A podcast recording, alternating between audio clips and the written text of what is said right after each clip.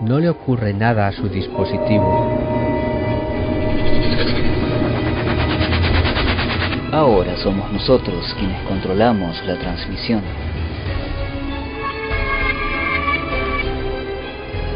No intente ajustar la señal. Controlamos la horizontalidad y la verticalidad. Podemos abrumarles con miles de sonidos y hacerlos enloquecer con un simple tono. Y aún más. Podemos hacer que escuche cualquier cosa que conciba nuestra imaginación. Durante las próximas horas controlaremos todo lo que queramos que oiga. Está usted a punto de entrar en la hemeroteca del misterio, en sus profundos pasillos. De Johnny, ¿no se está haciendo muy largo esto? Sí, dale, Esteban. Ya es hora, joder, que se ha- esto se ha hecho muy largo. Bueno, ya. Dale. Bienvenidos a Incógnito File. Y punto pelota.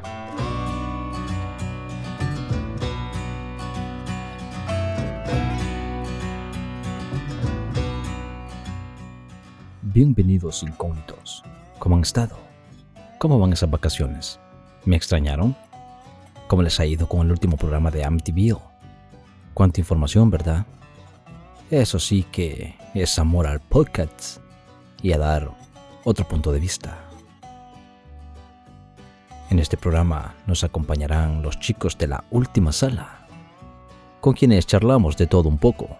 También recordaremos un poco aquellos años duros para la raza negra, aquellas luchas que se libraban por la libertad para no ser una propiedad. Recordaremos aquellas revueltas, masacres y suicidios. También se suma una nueva sección y nace precisamente en este programa, junto al escritor salvadoreño afincado en el Uruguay, Sergio Flores, y se titulará El libro y su historia con Sergio Flores. Antonio Ceniza estará con nosotros contándonos una de sus maravillosas leyendas. Y para muchos de ustedes que jamás escucharon un pequeño proyecto que intenté impulsar y que por cuestiones de tiempo no se dio, agregaré unos audios de algunos buenos amigos en una mini sección titulada Una rola, una historia. Y en esta ocasión lo iniciaré con mi amigo Jesús López Mingo del programa que puedes encontrar en iVoox o en cualquier otra plataforma llamado La Cueva de los Duendes. ¿Te lo vas a perder? Comenzamos.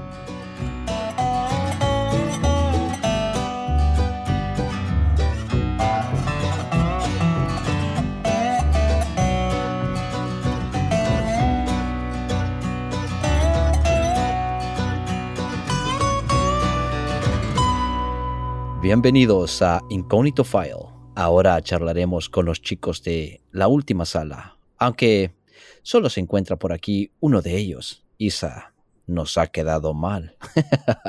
no, no, no, estoy bromeando amigos. Es ah, esta diferencia de horarios que nos mata. Son nueve horas con España, pero aquí tenemos a nuestro amigo de la última sala. ¿Cómo estamos?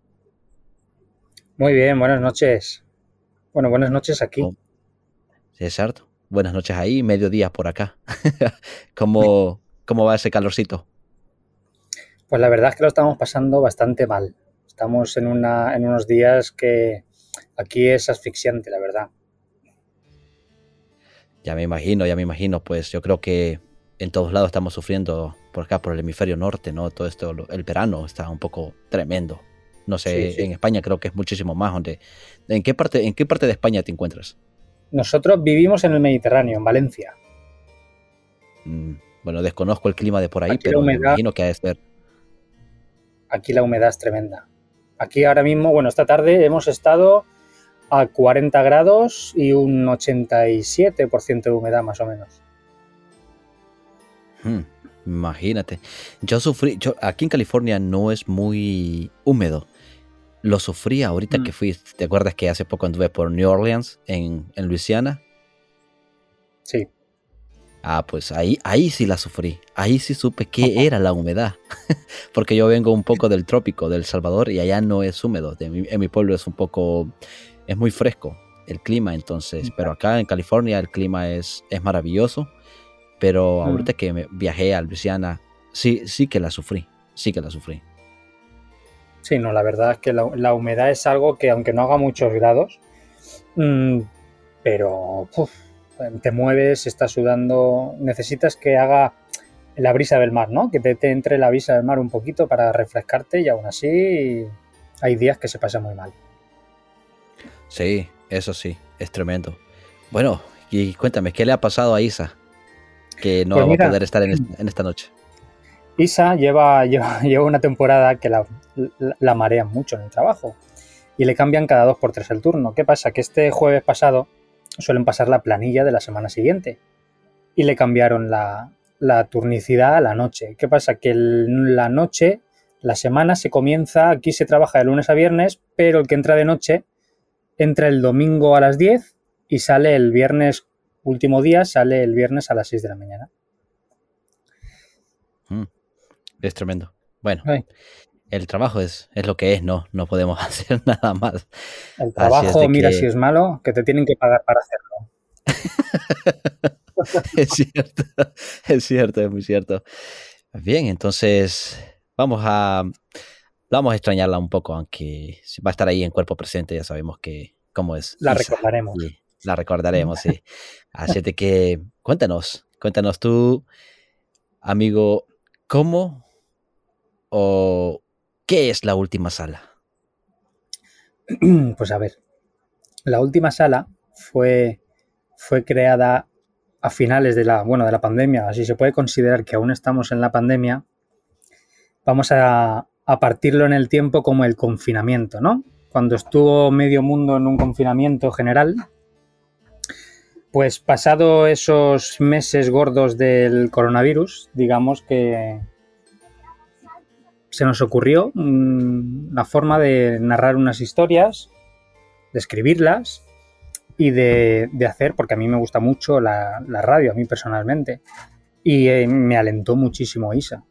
Entonces fue una forma de, digamos, echar para adelante algo que a mí me gustaba, e Isa tuvo el valor de narrar esas historias que a mí me daba por escribir, que al principio fueron unas experiencias eh, escritas en forma de narración y que más tarde fue viendo las escuchas que teníamos, la audiencia y todo, y todo este tema, fue algo ya, pues hay que inventar historias, hay que, hay que sacar más contenido, que al principio fue un poco, ya te digo, mm, por, por, por darme el gusto ¿no? de, escucharme tras, tras un, un móvil, un, un ordenador, lo que sea. Así que así nació la última sala. Interesante. Eh, pues la verdad, a mí, a mí desde que lo descubrí, me, ha, me, enganchó, la verdad, porque tenían una forma un tanto peculiar, distinta, ¿no? De narrar esas historias y le daban ese toque, ¿no? Aparte que eh, también se enganchaba con, la crónica negra, eh, lo cual uno nunca sabe, porque las historias que cuentan uno nunca sabe si son crónica negra o en realidad son hechos reales. Ahí está esa pequeña confusión que le creas al, oyente y eso es, es, muy, muy original de su parte. No, la verdad, la verdad es que nosotros, eh, en nuestra humilde forma de hacer un podcast, quisimos que no fuera, aunque se tocan, ¿eh? aunque se tocan temas que todos los podcasts se han tocado, de misterio, de terror, de crónica negra, pero queríamos darle un toque nuestro particular por el que se conociera la última sala. Algo que, pues ya sea inventarte una historia original o, como tú dices, la sección de True Crime, ¿no? Que eh, tenemos que, bueno, la gente tiene que averiguar si realmente es un caso real o, por el contrario es una ficción. Sí, esa, esa parte, como te digo, es muy, muy original. A mí la verdad me gusta porque aunque tocas casos que son reales, logras esa confusión en el oyente. Entonces, tienes que adivinar ahí si, fue real, es real o en realidad es sacado de, de la manga tuya. Y me imagino que todos esos guiones, todos esos relatos, se los trabajan tú y, Isa, o, me equivoco. Eh, a ver, esos relatos nos los trabajamos ambos, cada uno va, nos repartimos la faena, ¿no? Como se dice aquí en España o en Valencia. Y lo que es la historia original, me, ella me da ideas, me da ciertas pinceladas y yo voy escribiéndola, creándola y sacándola. Pero ella me ayuda mucho al tema de, qué tratar esa historia. Y en el tema de buscar los casos para True Crime y el caso real y todo esto, eh, es de ambos. Ella, pues, a base de mirar las noticias, de mirar mucho Netflix, de todo lo que es basado en hechos reales, nos llama la atención, la verdad.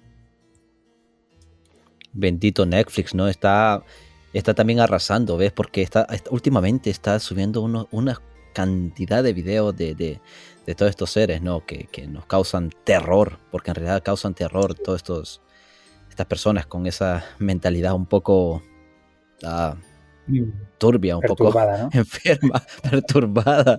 Eh, últimamente estaba, viendo también el, hijo de Sam. Y es un documental muy bien llevado, pero, pero hay momentos que, deseas hasta verlos con la ventana cerrada, no va a ser la, mala suerte que te brinque por, por ahí, Es un poco, un poco, duro.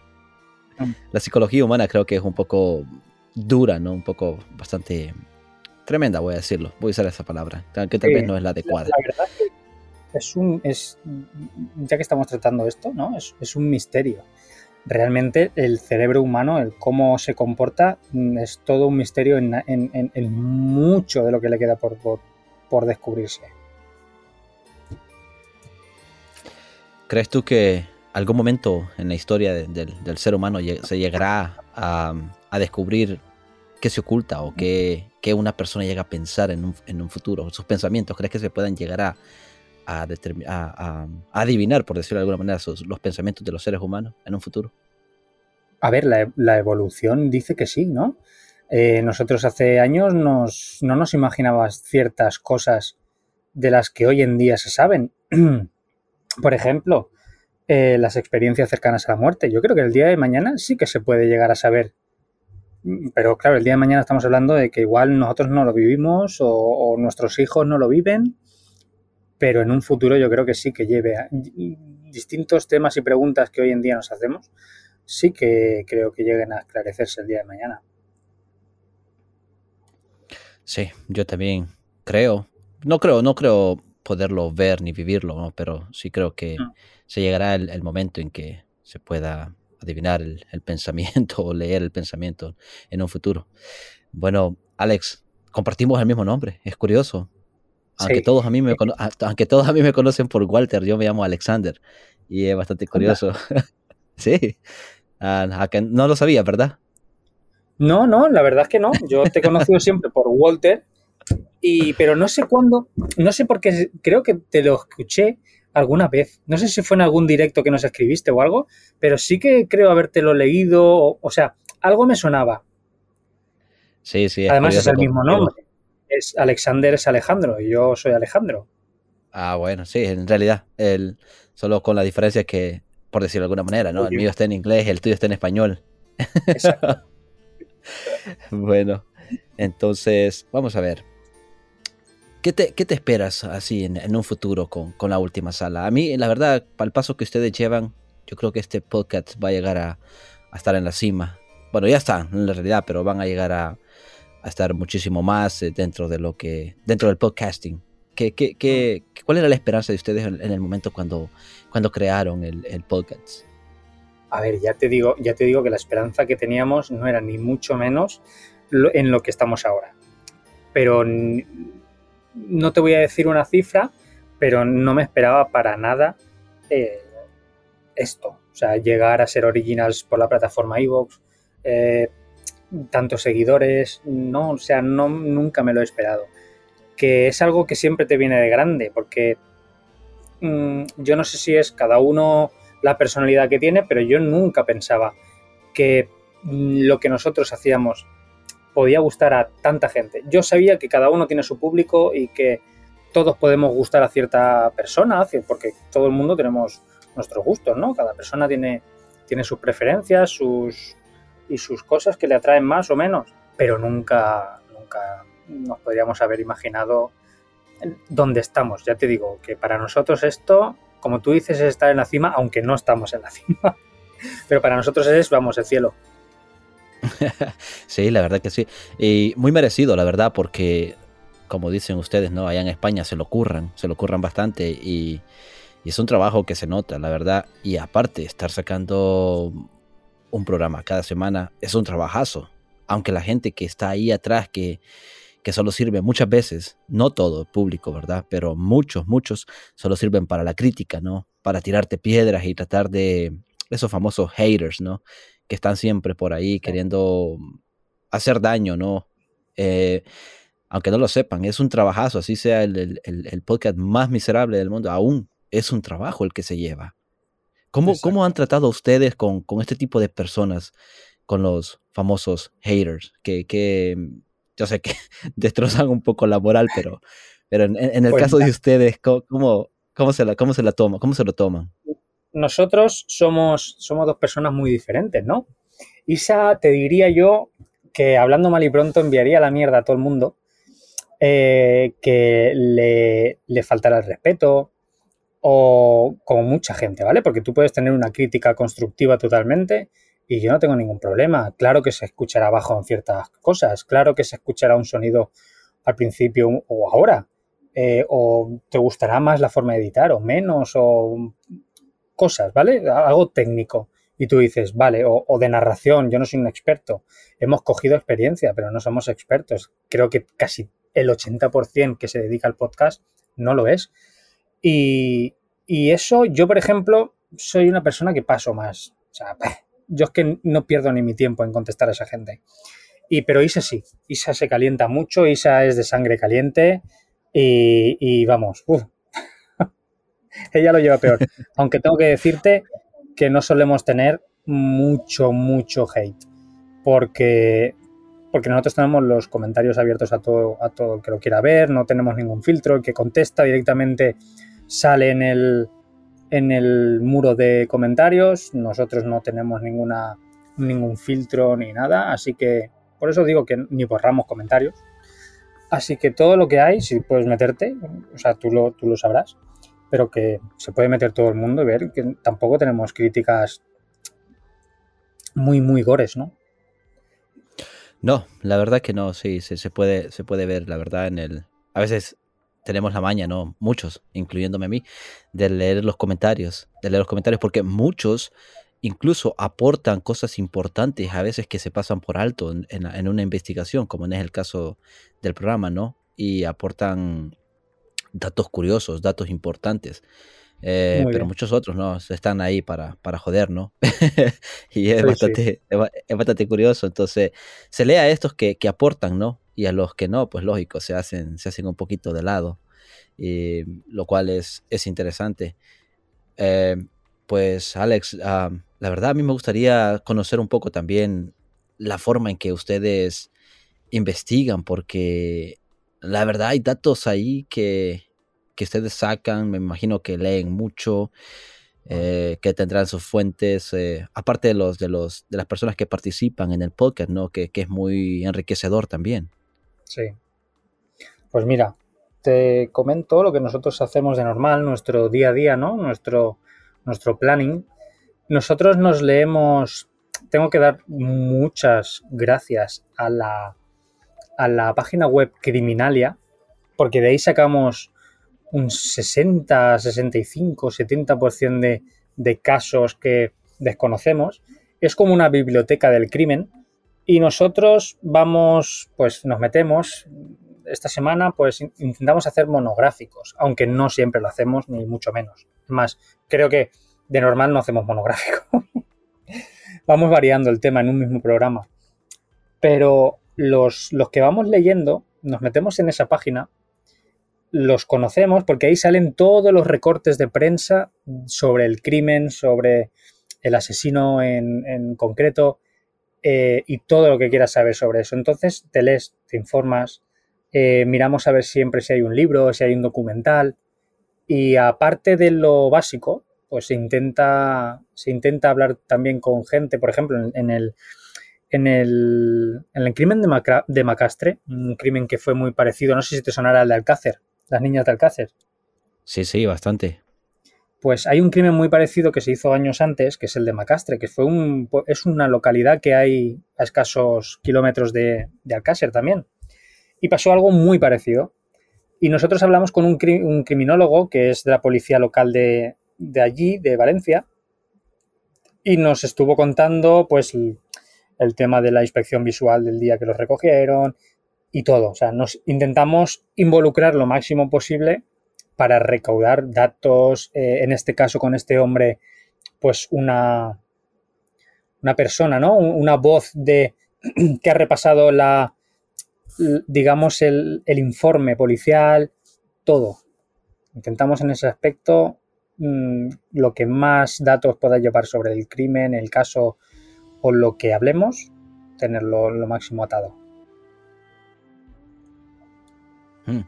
Es uh, bastante interesante. Sabes algo que también te voy a agradecer aquí en público es haber traído a Fermín Mayorga. Yo siempre le digo a Fermín que yo soy un acosador de él porque donde quiera que está lo ando siguiendo porque tiene tanta información y, tan, y aporta tanto a, a donde quiera, donde quiera que Fermín se, se pare, digamos, donde quiera que él está, tiene siempre un tema distinto.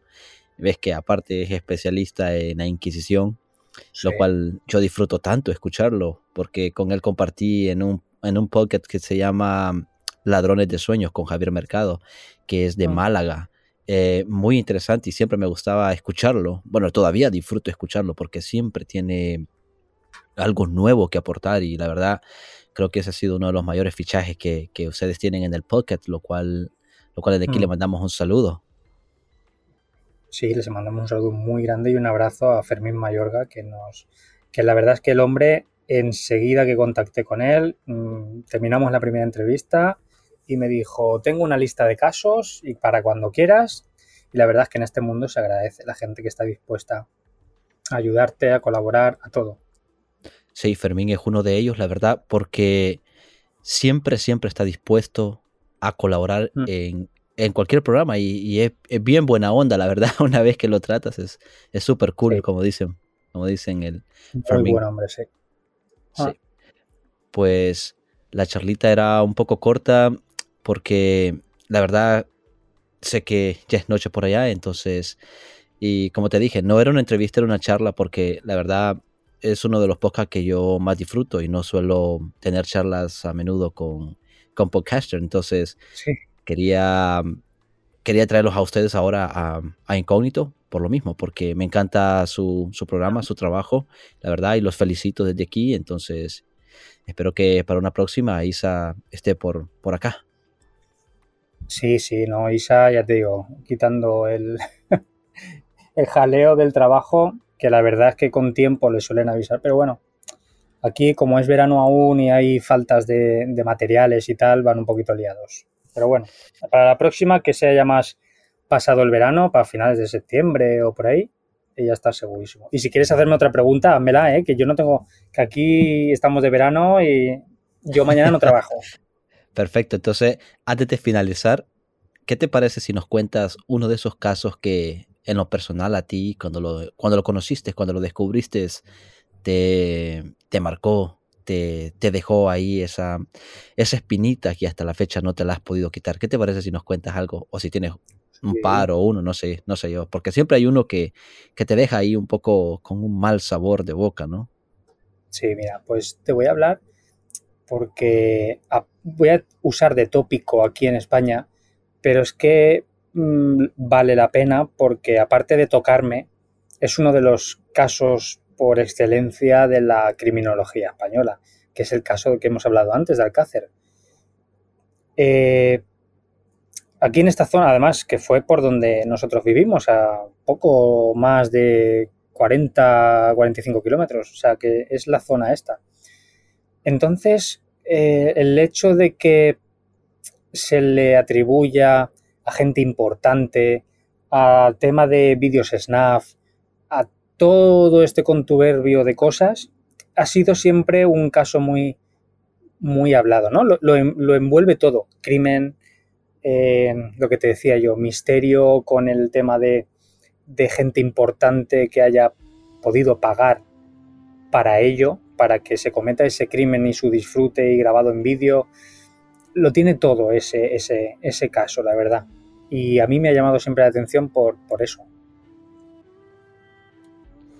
Sí, la verdad que sí. Cuesta creer a veces de que unos pocos, solo porque pueden, pueden divertirse de la manera que creen que, que es la adecuada, ¿no? Aunque, aunque no lo sea, ¿no? Porque dejaron, dejaron mucho daño ese, ese caso y aún, pues, lastimosamente creo que no han pagado los que deberían, ¿no? O los que estuvieron involucrados en ese caso.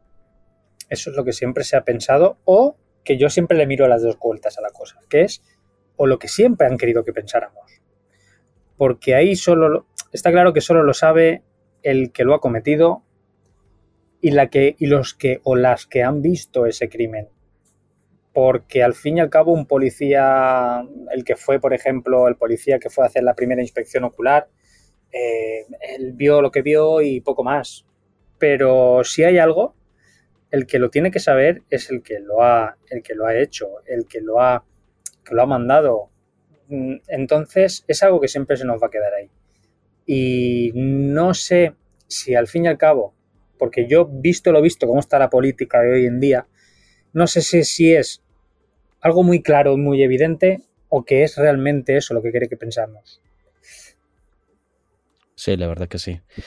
Yo creo que en todos lados se está viviendo ese tipo de política un poco turbia que se siempre están ocultando ahí a los culpables, ¿no? Eh, no sé mm. si has notado un poco las noticias también de hoy en día, precisamente hace una semana comenzó nuevamente la violencia en lo que es el norte de México, lo cual es, ah, mm. estamos en lo mismo, ¿no? Pagando inocentes por, pecadores, porque casi la mayor parte de... se, sucede estas cosas, ¿no? Que, que paga siempre la gente más humilde, a los cuales mandamos también un abrazo y mucho ánimo a los amigos, a los hermanos mexicanos, porque están pasando muy fea en estos días, la verdad. Pues sí, un fuerte pues abrazo a todo el mundo. Porque también ustedes tienen una audiencia muy grande, ¿no? Mexicana. Sí, no, bueno, no, sabemos. Nosotros solo conocemos los que nos escriben y, las estadísticas que nos manda Evox. Sí, en México tenemos mucha gente y en Estados Unidos también. Pero te digo una cosa, mm, todo ha llegado a un punto que da igual la persona.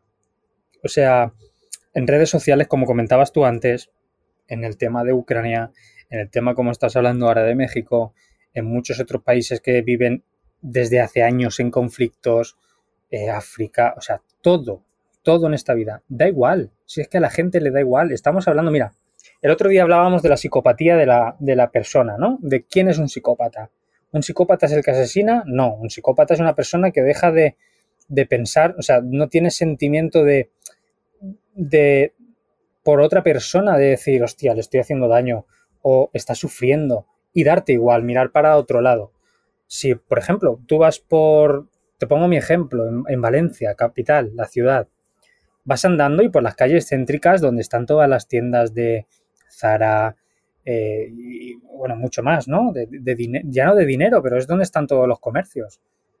Pobres tirados en el suelo, mm, gente mendigando y, te da igual, pasas. Y si el problema no es ya que no tengas nada suelto y no des, o, o no des una, saques algo de un local y le des un bocadillo.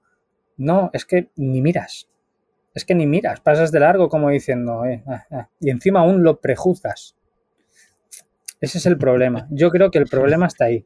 Y después hay mucha, detrás de eso, hay mucha mafia que se aprovecha de realmente la persona que, que dice, pobre gente, voy a hacer esto, voy a darle dinero, tal. O sea, que por eso te digo que hay, hay es, todo tan difícil y, nada es blanco o negro.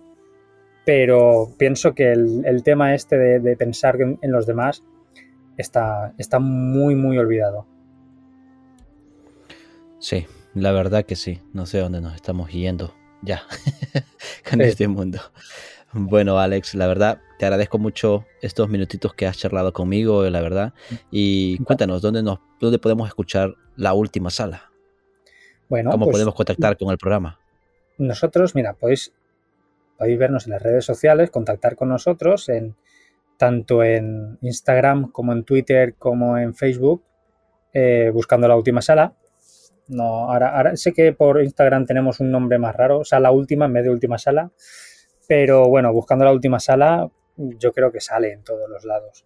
Y escucharnos, pues nos podéis escuchar todos los jueves a la madrugada, la madrugada de jueves a viernes, en Evox, aunque están todos los capítulos, todos los programas colgados con anterioridad, podéis verlos. Y, y cada semana publicamos uno nuevo. Suele durar una horita, hay días que más, hay días que un poquito menos, pero solemos hacerlo de una hora más o menos. Así que todo el mundo que quiera escucharnos, no nos conozca y quiera escucharlo, pues estamos abiertos a, críticas constructivas, como hemos dicho antes, y halagos también, por supuesto, como no. Perfecto. Entonces, ya saben, chicos, la última sala en Evox seguro no los dejará indiferente. Les va a gustar mucho, la verdad. Yo se los recomiendo desde aquí. Así de que, Alex, le mandamos un fuerte abrazo a Isa y muchísimas gracias por el tiempo que nos ha dedicado en este día. Un placer por haber contado con nosotros, Walter o Alexander. y nada, eh, nosotros ya te digo que encantados de, de, ayudar a todo el mundo, igual que tú nos ayudaste en su día a nosotros, colaborando. Así que para mí es un placer estar ahora contigo. Perfecto. Entonces nos seguimos escuchando. Buenas noches. Buenas noches.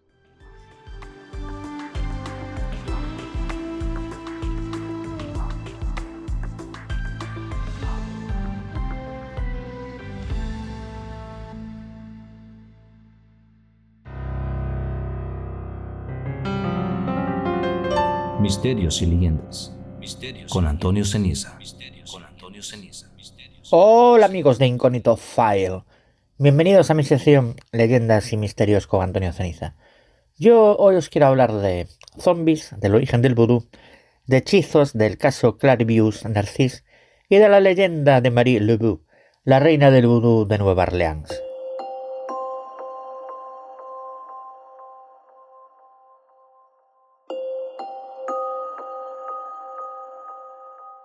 Una de las figuras más asentadas en el imaginario popular, y sobre todo gracias al cine, es la del zombie, un ser humano que regresa de la tumba privado de su identidad y voluntad, generalmente para comerse a todo el que se ponga por delante. Desde los zombies lentos y torpes del cine de George A. Romero hasta los infectados, una nueva versión del zombie clásico, dotado de mayor agilidad y agresividad, todos ellos comparten un origen común, y como dirían en el cine, basado en hechos reales. Los muertos vivientes no contentos con deambular por cómics, series y videojuegos tienen su Día del Orgullo Zombie el 4 de febrero. No es poca cosa para una figura del folclore de una pequeña isla del Caribe marcada por la esclavitud y las creencias africanas. Su fama macabra ha llevado a los científicos a investigar si estos seres suspendidos entre la vida y la muerte, tienen su base real. Desde White Zombie, un filme estadounidense de 1932, con el inolvidable Bela Lugosi en el papel del hechicero vudú, los muertos vivos del folclore haitiano no han dejado de acecharnos desde el celuloide, llegando a cobrar dimensiones de pandemia global. Pero ¿qué hay detrás de estos seres forzados a regresar de ultratumba mediante ritos mágicos despojados de su espíritu y esclavizados. Pura fantasía, como ocurre con las leyendas de vampiros, lobisomes y momias que inspiraron el cine de terror, o acaso tienen algún asidero material que la ciencia pueda explicar. Hagamos un poco de historia. La primera fuente occidental que mentó el asunto fue el escritor Moriu de Saint-Méry en 1797. El viajero francés recogió el término zombie referido a la creencia de los esclavos haitianos en los aparecidos. Su etimología deriva de zambi, palabra en lengua congo que designa al alma o según otros de zumbi, fetiche.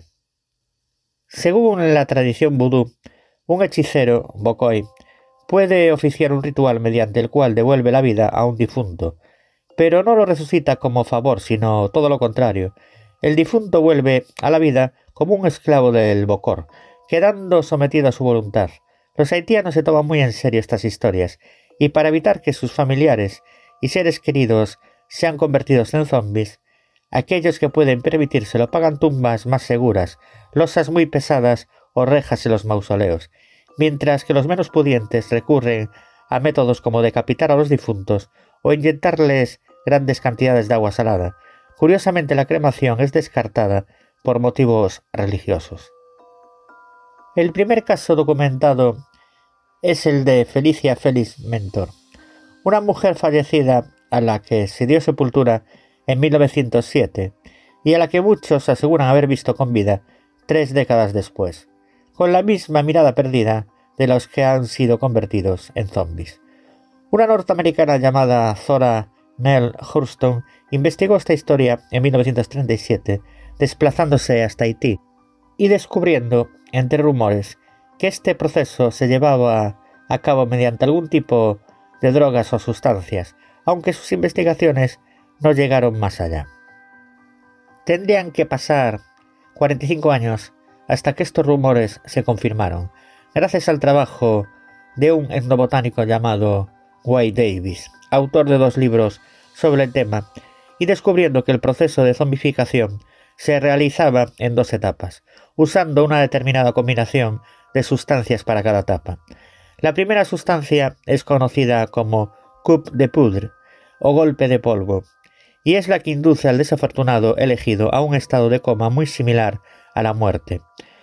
Al poco de que sus familiares finalmente le entierran, el Bocor y sus ayudantes abren el ataúd, le dan una brutal paliza a la víctima y le administran la segunda sustancia, un potente psicoactivo que le sacará en parte de su letargo, pero dañará su cerebro, anulando su voluntad.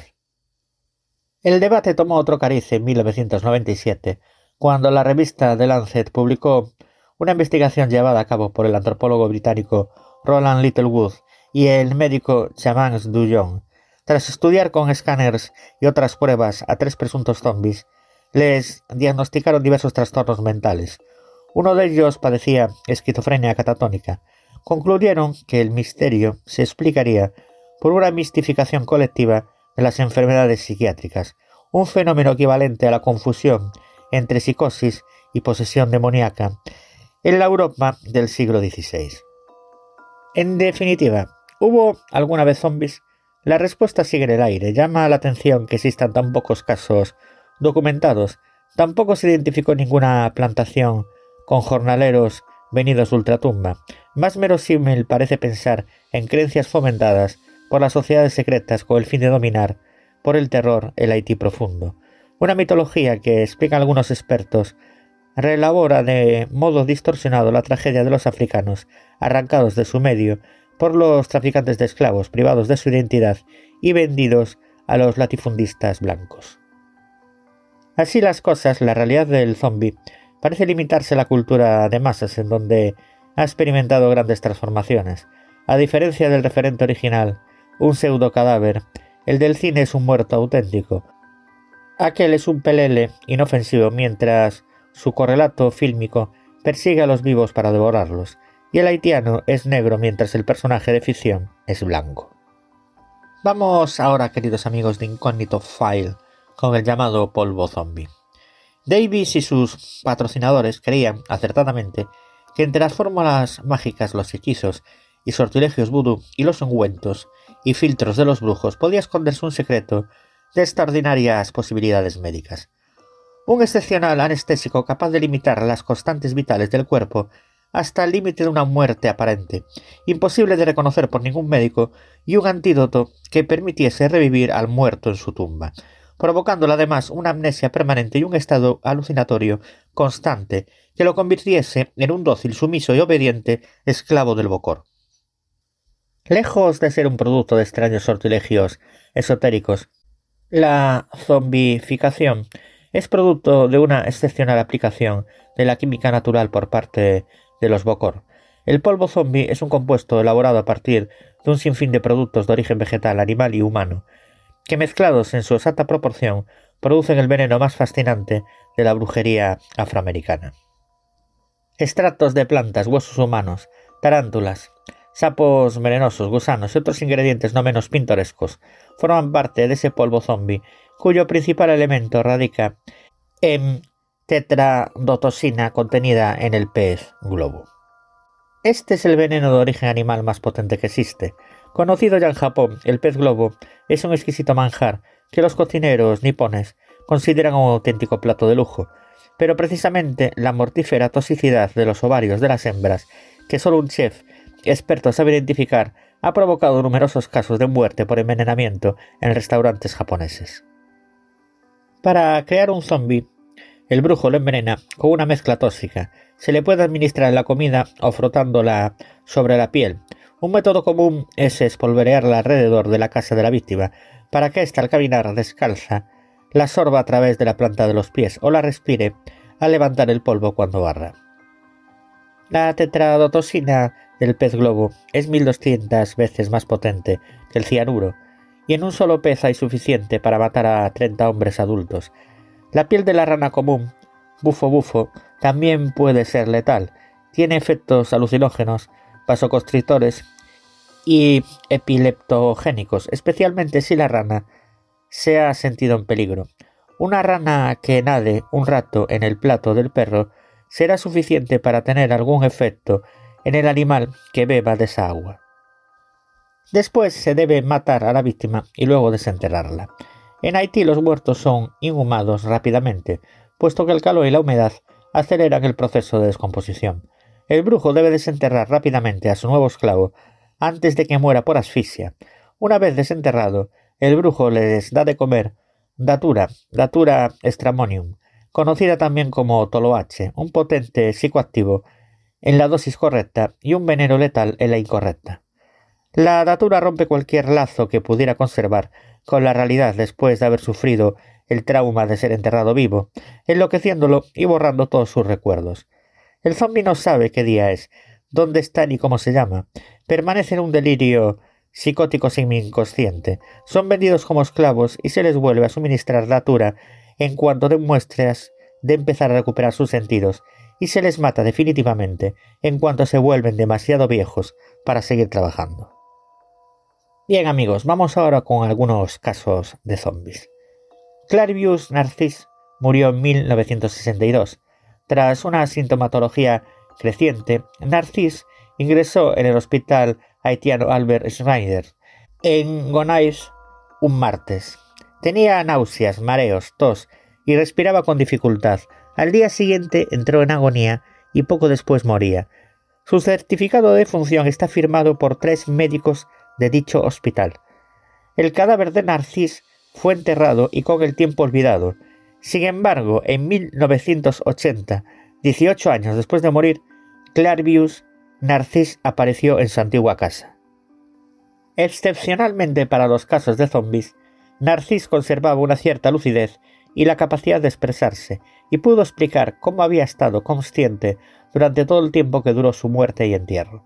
Contó que había escuchado a los médicos certificar su defunción, había sentido la sábana cayendo sobre su cara al considerarlo cadáver, había oído a su hermana llorar sobre su ataúd, incluso conservaba aún una herida en la cara provocada por un clavo que atravesó la tapa del féretro, rasgando su rostro, y después el terrible silencio y la oscuridad del cementerio. Después escuchó la voz del Bocor, el brujo vudú, pronunciando su nombre. Fue desenterrado y salvajemente golpeado, y después conducido a la plantación en Rabin Trompet, en el otro extremo del país. Tras la muerte de su amo, todos los zombies habían escapado, vagando sin rumbo por la isla. En octubre de 1936 apareció una mujer desnuda caminando por el borde de la carretera en el valle de Artibonite. Decía llamarse Felicia Félix Mentor, natural de Emery, y se dirigía a la casa de su hermano.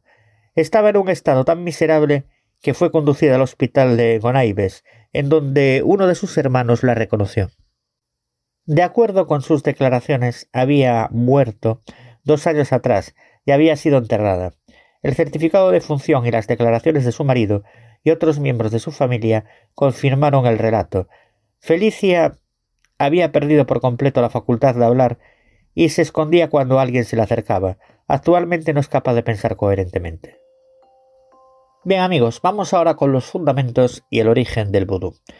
El vudú se desarrolló durante el periodo de dominación francesa de Haití, a raíz de la mezcla entre las creencias traídas desde África a principios del siglo XVII por los esclavos y el catolicismo enarbolado por los franceses. La parte africana proviene de las etnias yoruba entre Volta y Camerún, Fon, Benín y Congo, República del Congo, y fueron ellas quienes aportaron la columna vertebral de la religión vudú y sus elementos y rituales mágicos. Además, la palabra vudú proviene de vodum, la palabra que usaban los Fon para definir a los espíritus. Es notable que las influencias africanas están mucho más presentes que las católicas, y aunque se hace alusión a un Dios todopoderoso, no se recurre a él para problemas cotidianos o personales. Para ello se recurre a los dioses menores y espíritus llamados loas, que habitan en ríos, valles y montañas, quienes aconsejan y guían a los vivos si son invocados mediante rituales llevados a cabo por el Aungan, sacerdote o hechicero, y la Mambo, sacerdotisa, en los que los participantes entran en trance para favorecer la comunicación con el más allá.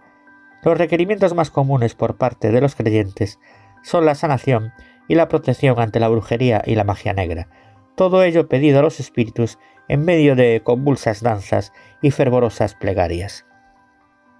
Por su conjunto de rituales y creencias, el vudú es definido como animista, confiere alma a objetos y teísta, cuenta con deidades. Sus cultores creen en el estado de trance como vehículo para comunicarse con estas divinidades y en los sacrificios como ofrendas. Vudú es el nombre que recibe una religión que tiene sus orígenes en África y que fue desarrollándose a partir del contacto con el cristianismo de los esclavos que eran trasladados a Europa y América.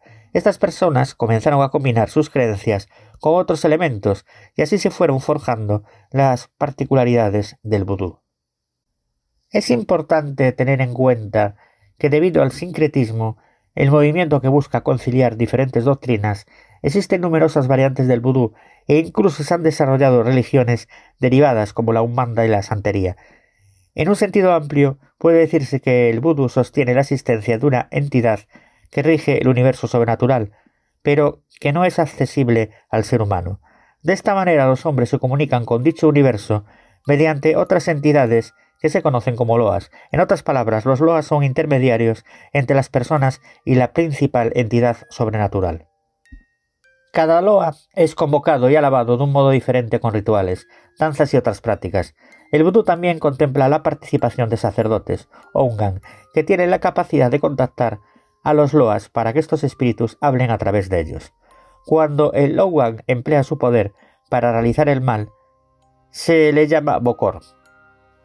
Hay quienes creen que el Bokor puede hacer magia negra apelando a muñecos para dañar a las personas o convirtiendo a los muertos en zombies.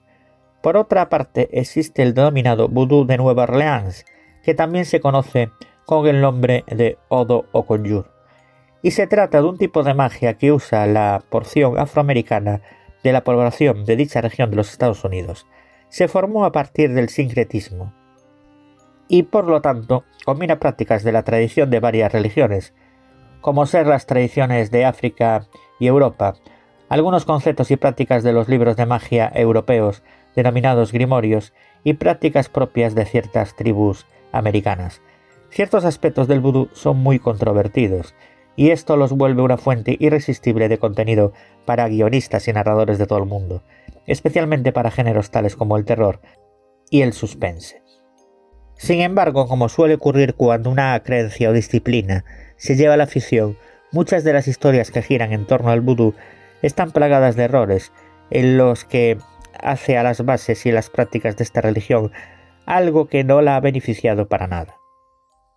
La mayoría de nosotros asocia el vudú a las prácticas de magia negra y maleficios, así como a la creación de zombies y el temible efecto de los muñecos de vudú muy similares a los elaborados en Togo y Benín. Pero esta religión nació como medio para sanar el cuerpo y el espíritu, si bien es cierto que el vudú tiene su lado oscuro, los Bokor son los hechiceros capaces de hacer el mal.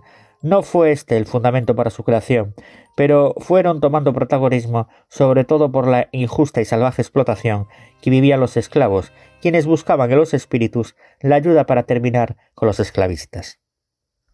Aunque durante siglos la Iglesia Católica prohibió o castigó su práctica, el vudú siempre ha formado parte fundamental de la cultura de Haití, con más de un 80% de población actual que cree firmemente en sus fundamentos. En primer lugar, el término vudú es usado a menudo fuera de contexto y sin el suficiente conocimiento de la religión, simplemente para hacer alusión a cuestiones tales como el satanismo, los muñecos y los zombies. Si nos enfocamos en este último punto, por ejemplo, es importante señalar que el poder de traer a una persona de la muerte, es decir, reanimarla por medio de prácticas de brujería, no es un fenómeno mayor dentro de la cultura del vudú ni forma parte de la religión, aunque existan evidencias de este tipo de magia por parte de sus practicantes. De hecho, se cree que crear a un zombi depende más de un hechicero o de un bocor que de un sacerdote. Los muñecos y las agujas, la imagen más generalizada del vudú, parece haber surgido en el folclore mágico de Europa, aunque se desconoce su origen exacto, y luego haber llegado al Odó por el cual tampoco se trata de una práctica exclusiva o representativa del vudú. Bien, vamos ahora con hechizos vudú. El escritor y periodista Lafcadio Hearn fue un inquieto trotamundos, de madre griega y padre irlandés. Nació en una de las islas jónicas y vivió en Dublín, Gales, Francia, Nueva York, Cincinnati, Nueva Orleans y Martinica, antes de encontrar un hogar en Japón, país del cual acabaría nacionalizándose. Se apasionó por la cultura, las costumbres y las creencias de cada uno de los lugares por los que pasó, y sobre muchos de ellos escribió artículos o volúmenes enteros en los que reflejó la vida cotidiana de sus habitantes con espíritu de antropólogo y alma de literato. La magia vudú según Lafcadio Hearn. Entre los artículos que dedicó a Nueva Orleans, al menos un par versan exclusivamente acerca de la oscura magia vudú, tras observar que en la época a finales del siglo XIX, y el lugar en que escribe, el vudú ha dejado de ser una religión para convertirse en una serie de prácticas mágicas. Recoge las más difundidas y aceptadas por los vecinos de la ciudad, incluyendo los hechizos más temidos. Terroríficos resultan los encantamientos que el escritor greco-irlandés agrupa bajo la etiqueta magia de almohada y que consisten en causar enfermedades o incluso la muerte de la víctima poniendo ciertos objetos en su almohada sin que se dé cuenta, sobre todo si es de plumas. ¿Y qué son estos hechizos de almohada? Esta creencia extendida en Nueva Orleans, que si introduces en la almohada de alguien trozos de ala de un gallo sacrificado u objetos como huesos, pelo, cuerdas, trapos, etc., éste se pondrá enfermo. Si la almohada pertenece a un niño y lo que se mete en ella son granos de maíz, el niño no crecerá más, si pertenece a un adulto mediante una serie de conjuros secretos, un pájaro monstruoso se formará a partir de las plumas de la almohada, creciendo poco a poco cada noche hasta que se desarrolle por completo. Entonces la persona muere, tal y como sucede en el relato El almohadón de plumas del uruguayo Horacio Quiroga. Vamos con contrachizos. Pero las posibles víctimas no han de temer nada si adoptan las medidas adecuadas a tiempo. Para anular estos hechizos, basta con poner unas tijeras abiertas bajo la almohada momentos antes de ir a dormir, o mirar en su interior cada pocos días, y si se encuentra algo sospechoso, espolvorearlo con sal y quemarlo. Otros conjuros. Otra categoría importante de conjuros estaría formado por los llevados a cabo en las cercanías de la casa de la víctima, generalmente arrojando objetos o sustancias ante su entrada. Una forma de hacerlo sería trazar una línea de aceite frente a la puerta de entrada. Si el dueño de la casa la cruza, cae bajo la maldición del vudú. Una variante consiste en esparcir trocitos de hojas secas o simplemente suciedad. Otra en dejar allí una tinaja llena de aceite con ciertos objetos flotando y una vela encendida. Una vez más, Echar sal sobre los objetos empleados en el encantamiento supone una forma de anularlos, aunque no hace falta si tienes una o dos gallinas de una raza especial con plumas rizadas porque, según la creencia popular, se comen las maldiciones. Desde el punto de vista de la víctima está claro que, más allá de que estos conjuros puedan o no tener algún tipo de efecto mágico real, supone una agresión desagradable. En gran parte porque son anónimos. El afectado encuentra objeto mágico destinado a hacerle daño, pero no sabe quién se lo ha dejado. La amenaza vudú no tiene rostro, por eso y por el carácter casual de muchos de los objetos empleados habitualmente, los creyentes en esta forma de vudú pueden caer en la paranoia. Voy a hacer un pequeño inciso. A ver, estoy tratando el tema del vudú. Yo soy gallego, claro que existe el vudú, y existe el mal de hoyo, Galicia y tal. A ver, existe porque las personas creen que realmente les hacen vudú o que les echan un mal de ojo. El problema es eso, es que se lo creen. Y las posibles víctimas, si os fijáis, siempre tienen que tener algún tipo de indicio. Nunca saben quién se lo ha echado, quién le ha hecho vudú o quién le ha hecho mal de ojo. No voy a entrar en el nivel cultural o intelectual de las personas que creen en los supuestos maleficios del vudú o del mal de ojo en Galicia, porque posiblemente nos llevaríamos una sorpresa porque habrá gente de un nivel muy alto que se lo crea. Pero al margen del aspecto científico que hemos visto con el polvo eh, zombie, sí es cierto que este tipo de magias funcionan porque la gente está convencido de que realmente les hacen eso, vudú o, o aquí, por ejemplo, mal de ojo. Yo siempre pongo el mismo ejemplo. Si yo estoy convencido de que me voy a morir, si lo estoy convencido de verdad, al final me muero. Aunque no tenga nada, al final uno se muere. Bien, después de este inciso, continuamos.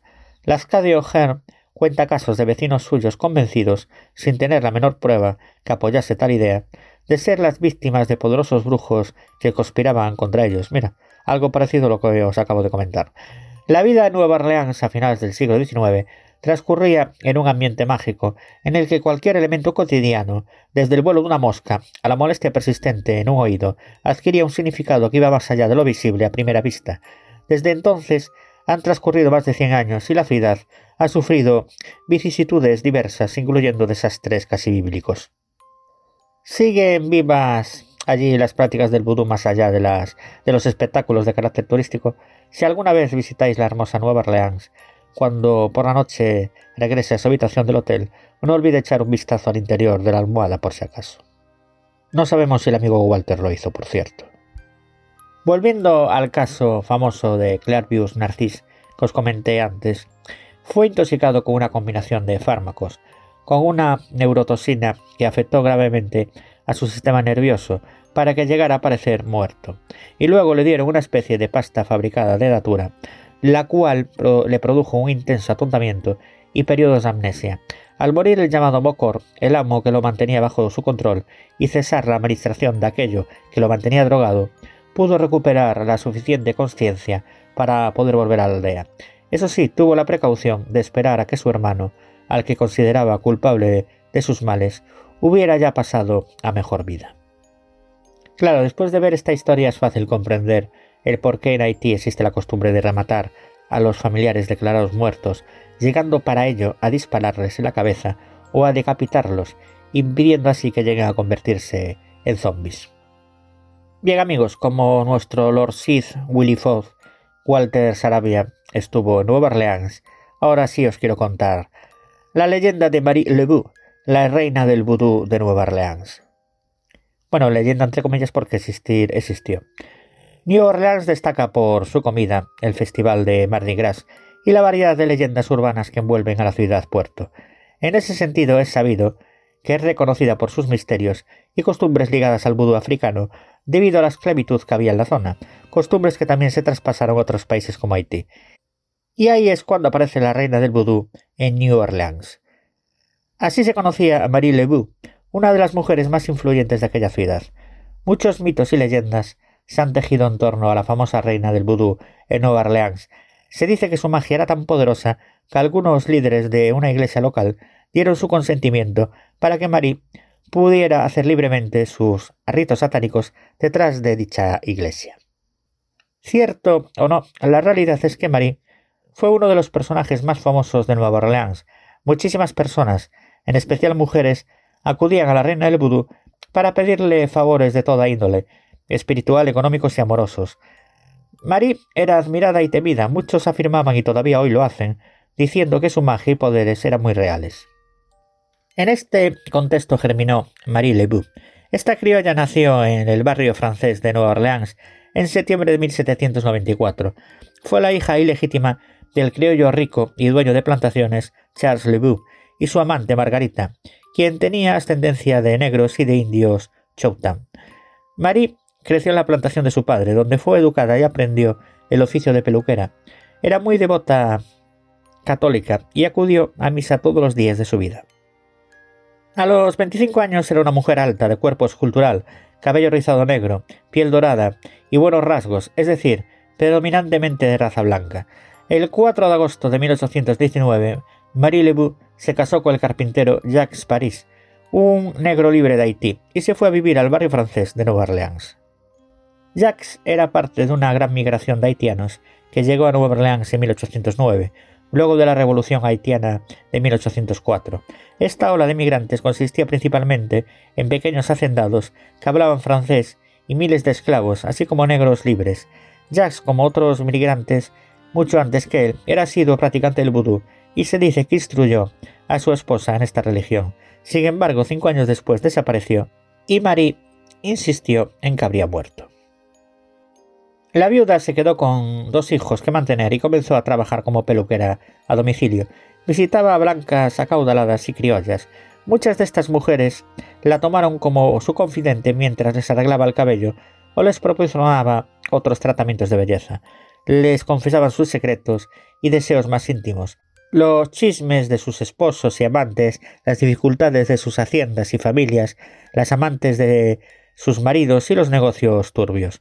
Marie Lebu también realizaba un poco de, enfermería, práctica que en aquellos tiempos incluía cirugías menores. Asistía a los prisioneros condenados a la horca y atendía a enfermos terminales en sus casas. En 1826 se involucró en una sociedad de concubinato con Luis Christophe Dominique Dumnichin de Lapion, integrante de una familia prominente local, con quien tuvo 15 hijos más. Vivió con él hasta que murió en 1855. Marie aprendió sus artes gracias a París, su primer marido, mejor conocido como el doctor Voodoo.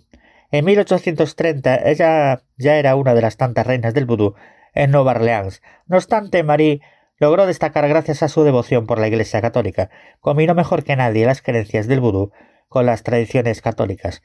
Esto ya se hacía desde años atrás, pero ella logró darle el equilibrio adecuado para que sus numerosos clientes confiaran. Agua bendita, incienso, estatuas de santos, plegarias cristianas combinadas con rituales mágicos, oraciones paganas, amuletos y bailes frenéticos eran sólo algunos elementos que ofrecía en sus ceremonias. Además inculcaba el reconocimiento de fuerzas espirituales malévolas presentes en la vida cotidiana que podían arruinar la vida cualquiera garantizaba comunicarse y aplacar a estos espíritus a través de bailes, músicas, cantos y el uso de serpientes y otros animales ponzoñosos. Usaba los más diversos amuletos que vendía cuando ejecutaba sus servicios. Mató a mucha gente, y según se cuenta podía maldecir a una persona hasta su cuarta generación. De ella se cuenta que aprendió de su madre los misterios del vudú y que la variedad de métodos que utilizaba contra sus víctimas era infinita. Bueno, de su madre y después formado formada por su primer marido. Pronto Marie se convirtió en la reina indiscutible del vudú. Escenificaba ceremonias en las que los participantes eran poseídos por loas, espíritus del vudú, y proporcionaba pociones y encantamientos tanto para caudalados como para miserables. Era la encargada de rituales públicos y de las ceremonias que se realizaban en el barrio del Congo, uno de los pocos lugares en la severamente segregada Nueva Orleans, donde personas de diferentes razas se podían mezclar sin ningún tipo de problema. También realizaba operaciones en la Mansión Blanche, que se construyó para llegar a cabo reuniones de vudú secretas y matrimonios entre hombres blancos y mujeres negras.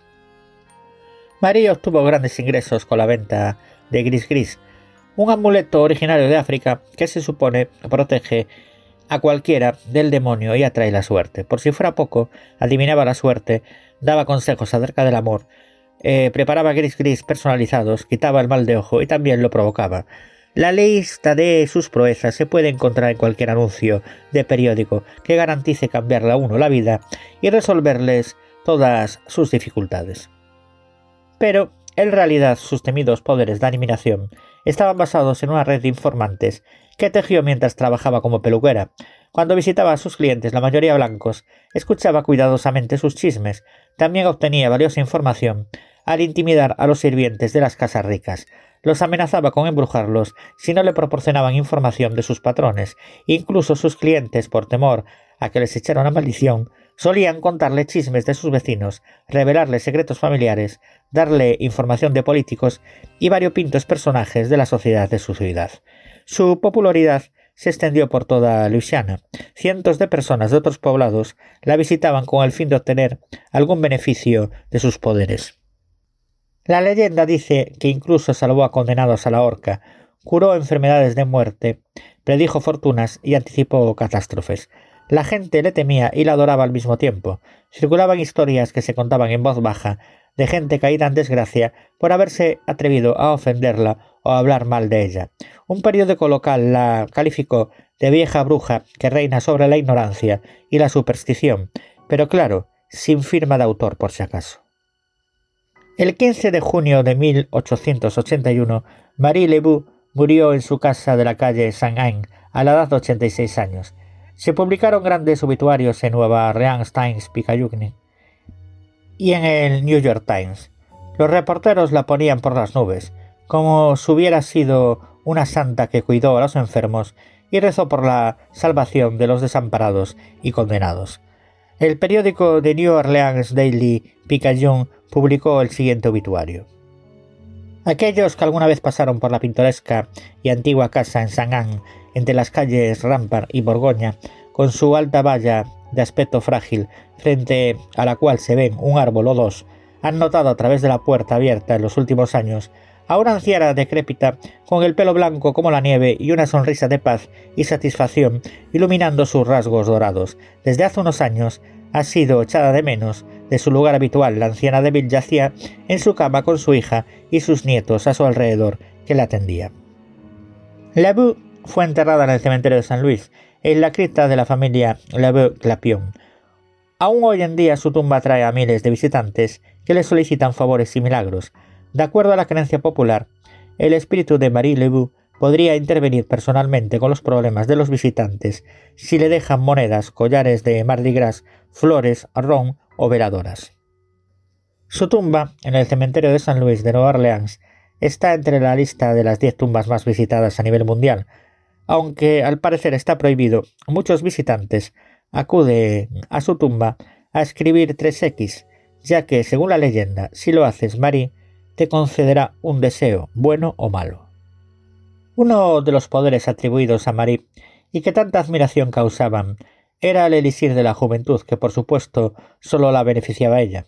Cuando murió su hija Marie II, nacida el 2 de febrero de 1827, tomó las riendas del legado de su madre, y aunque nunca alcanzó la fama de su progenitora, la gente estuvo dispuesta a aceptar que la hija era en realidad la madre, que no había muerto y que aún se mantenía joven, pero Marie II no tenía la misma personalidad que la original. La nueva exigía subordinación, amenazaba e inspiraba terror. Además resultó ser mucho mejor alcahueta que bruja. Convirtió la casa de ceremonias Mansion Blanche en un burdel de lujo que ofrecía champán, buena comida, vino y exóticas mujeres dispuestas a satisfacer los deseos más descabellados de los clientes por una buena suma de dinero. El recinto era visitado por acaudalados hombres de negocios, políticos y funcionarios. La policía nunca se atrevió a cerrar el lugar, no por sus muchas infracciones y sus reconocidos clientes, sino por el temor a que Marie II les hiciera vudú. Marie II reinó durante mucho tiempo en las ceremonias vudú mientras regentaba la mansión Blanche, pero jamás alcanzó la fama de su madre. Al parecer, murió ahogada en una gran tormenta en Lake por Chandrain en 1890. Lo más extraño es que cuando la hija murió, la madre también fue olvidada. La gente no parecía hacer distinción entre la madre y la hija, como si Marie II hubiera sido la reencarnación de la reina del vudú. Marie Lebu todavía es una figura central del vudú en Luisiana y en la cultura de Nueva Orleans. Su tumba tiene más visitantes que la de Elvis Presley. Existe incluso un movimiento no reconocido por la Iglesia Católica para canonizarla. Una rama del vudú en Nueva Orleans se ha adaptado a los nuevos tiempos. Hoy en día debe funcionar como una conexión con la naturaleza, los espíritus y nuestros ancestros. Algunos métodos del siglo XXI incluyen lecturas de libros de magia y autoayuda, baños espirituales, dietas vegetarianas, rezos y ceremonias personalizadas. El vudú se usa con frecuencia para curar la ansiedad, adicciones, depresión, soledad y otros padecimientos psíquicos. Digamos que es un vudú edulcorado. Hoy por hoy hay un legado de Marie Lebu en la cultura popular. Así pues, Marie Lebu es una de las inspiraciones para el musical de Michael John Lachus, Marine Christine, basada también en Eurípides Medea. Marie Lebu aparece en numerosas novelas, especialmente las que tratan de ocultismo. El periodista de Nueva Orleans, Robert Tallant, coloca a Lebu en dos novelas, The Voodoo Queen a Novel y Voodoo in Nueva Orleans. Angela Bassett interpreta a una inmortal Marie Lebu que ha sobrevivido hasta nuestros días en Nueva Orleans con distintas identidades y mantiene una sangrienta batalla con las brujas de piel blanca, entre las que se encuentran las protagonistas de la serie American Horror History. Joven principalmente con Fiona Gold, Jessica Lange, quien es la bruja de piel blanca más poderosa de todas, y su actual líder, y es conocida como la Suprema. Título que heredó al asesinar a la antigua Suprema Anne Lake. Se conoce en la serie a Marie Lebu como la reina vudú por ser la más poderosa de todas las brujas de color. Y hasta aquí mi sección por el día de hoy. Recordaros que también podéis encontrar en los blogs misterios de antonioceniza.blogspot.com, en el blog leyendasdelmundoceniza.blogspot.com, en el blog leyendasceniza.wordpress.com y en el blog misterios leyendas de Galicia y Asturias.wordpress.com. También me podéis encontrar en mi propia página web, la de Antonio Ceniza, que es antonioceniza.6t.net. Y en dos programas que codirijo como son Marín Ceniza Misterios Podcast Radio y Misterios de las Noches Gallegas Podcast Radio. Asimismo también me podéis encontrar en mi propio programa que dirijo y presento que es Ceniza da Morte Podcast. Un fuerte abrazo al Lord Sith Willy Foth, Walter Sarabia y al metrosexual canadiense John Cito.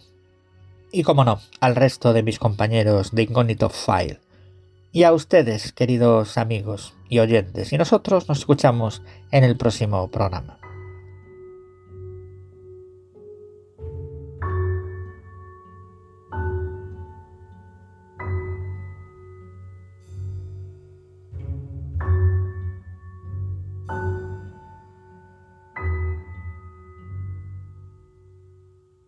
La rebelión de Stono.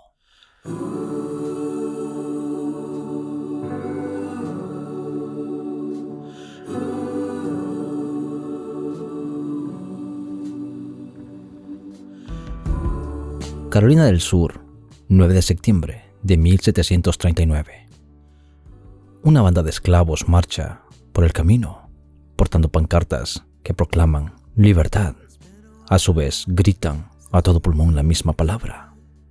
Liderados por un hongoleño llamado Jamie, los hombres y las mujeres continúan caminando hacia el sur, reclutando más esclavos en el camino, para cuando se detengan a descansar por la noche, darse cuenta que su número se habrá acercado a 100.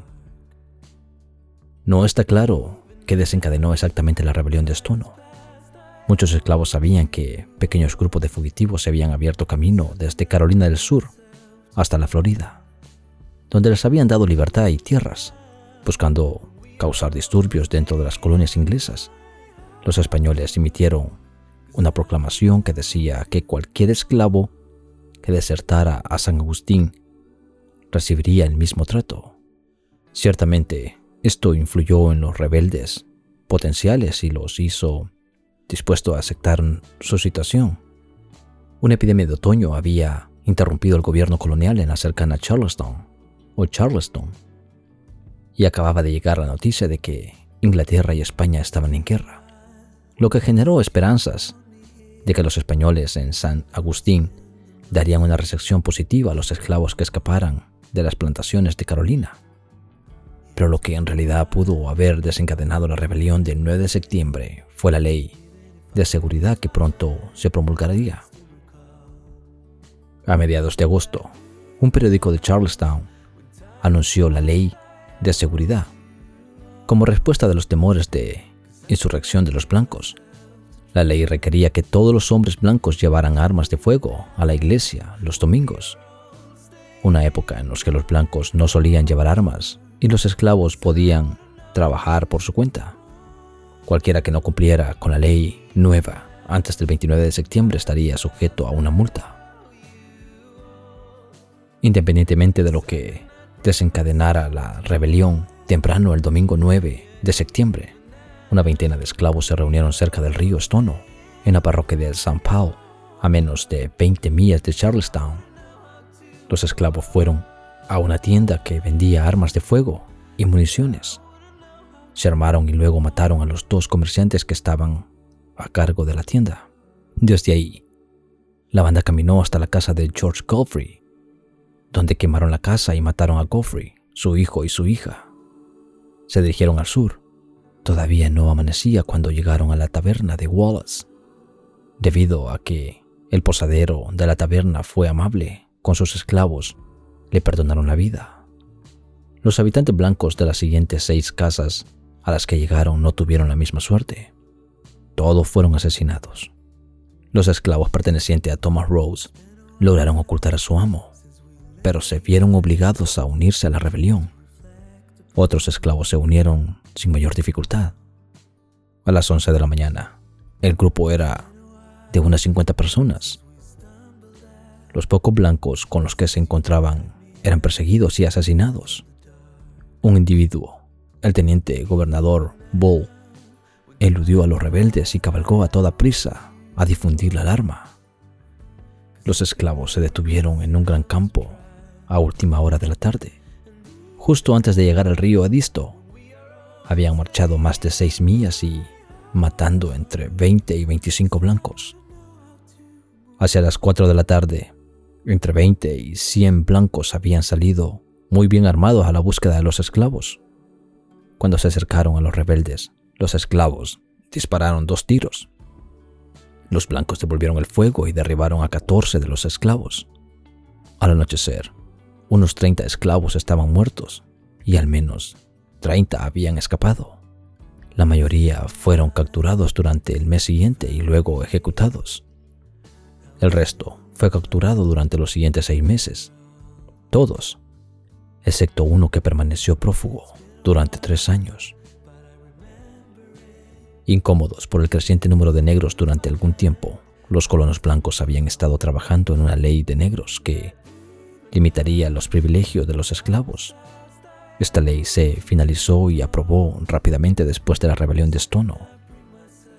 Ya no se permitiría a los esclavos cultivar su propia comida, reunirse en grupos, ganar su propio dinero o aprender a leer. Algunas de estas restricciones habían estado en vigor antes de la ley de negros, pero no se habían aplicado estrictamente.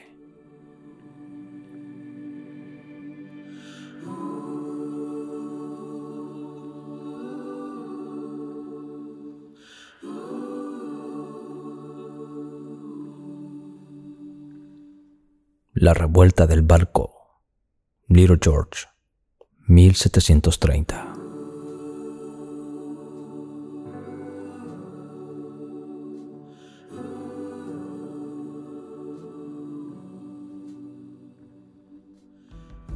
Esta revuelta tuvo lugar en el barco británico Little George en junio de 1730. Este acontecimiento es poco conocido y fue uno de los levantamientos de africanos capturados en alta mar más exitoso de la historia. La revuelta se produjo cinco días después de que el Little George zarpara de las costas de Guinea para llevar a los africanos capturados a la colonia británica norteamericana de Rhode Island. Todo comenzó cuando varios africanos pudieron escapar de sus cadenas de hierro, dominar a la tripulación y navegar el barco de regreso al continente africano y específicamente al río de Sierra Leona, donde abandonaron el barco.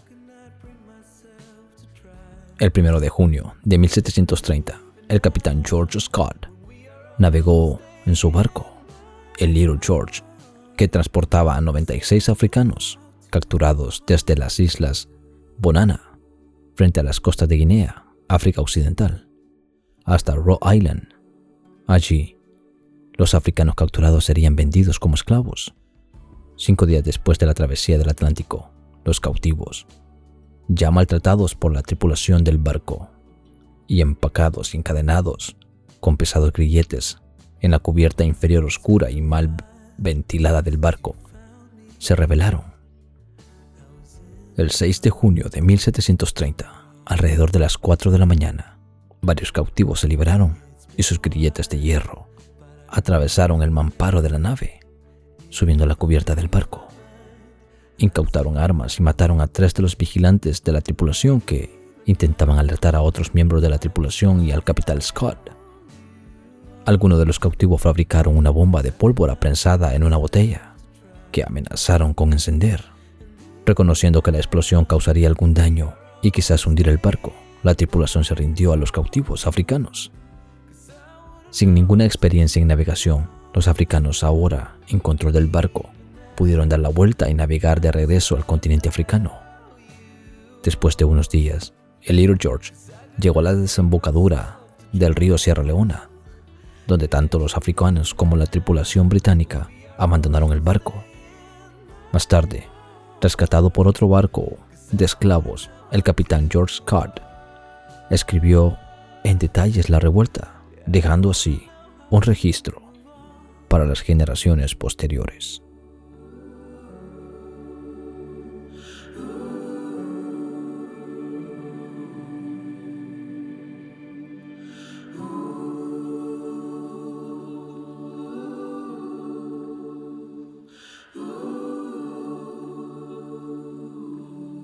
La masacre del Song, 1781.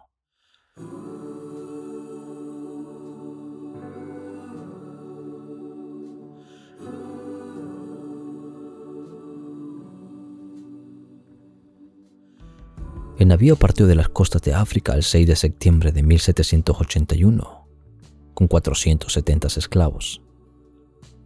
Dado que este cargamento humano era un bien tan valioso en este momento, Muchos capitanes tomaban más esclavos de lo que sus barcos podían acomodar para maximizar las ganancias. El capitán del Song, Luke Collingwood, sobrecargó su barco con esclavos y el 29 de noviembre muchos de ellos habían comenzado a morir de enfermedades y desnutrición.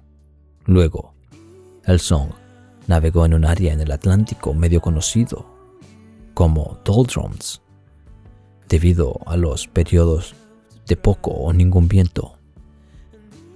Mientras el barco estaba varado, la enfermedad causó la muerte de siete de los 17 miembros de la tripulación y más de 50 esclavos.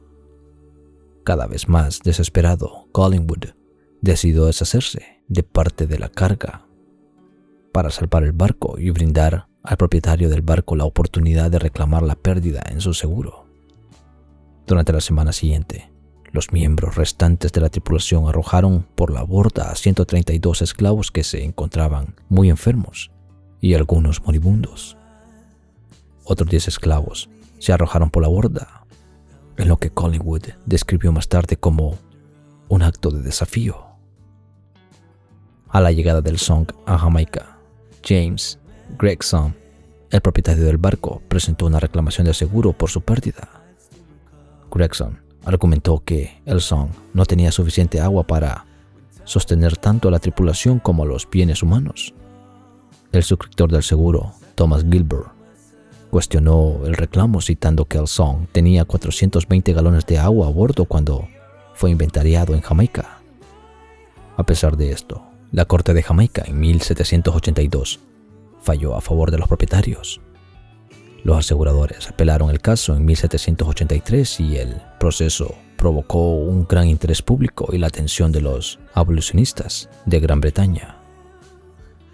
El abolicionista líder de este momento, Granville Sharp, usó la muerte de los esclavos para aumentar la conciencia pública sobre la trata de esclavos y promover la causa contra la esclavitud. Fue él quien utilizó por primera vez la palabra masacre la publicidad en torno a la masacre del Song y el primer caso llevó a Williams Murray, conde de Mansfield y presidente del Tribunal Supremo del Rey, el Tribunal Supremo de Gran Bretaña, a ordenar un segundo juicio. Manfield presidió y falló a favor de la aseguradora. También sostuvo que la carga había sido mal administrada, ya que el capitán debería haber hecho una asignación adecuada de agua para cada esclavo. Sharp intentó que se presentaran cargos penales contra el capitán, la tripulación y los propietarios, pero no tuvo éxito. Sin embargo, el Procurador General de Gran Bretaña, el juez John Lee, se negó a asumir los cargos penales alegando que esta afirmación de que personas humanas han sido arrojadas por la borda. Este es un caso de muebles o bienes. Los negros son bienes o propiedades. Es una locura acusar de asesinato a estos hombres honrados y de bien servir.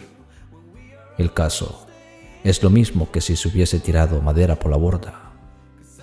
Aunque los responsables de la masacre del Song nunca fueron llevados ante la justicia, el evento en sí aumentó el perfil de abolicionista, como Granville Sharp o Aludab Equino, y atrajo nuevos conversos, incluidos Thomas Clarkson y el reverendo John Ramsey. A su vez, inspiraron las apariciones de William Wilberforce, quien dirigió la exitosa campaña para que el Parlamento aboliera la esclavitud en todo el Imperio Británico en 1833.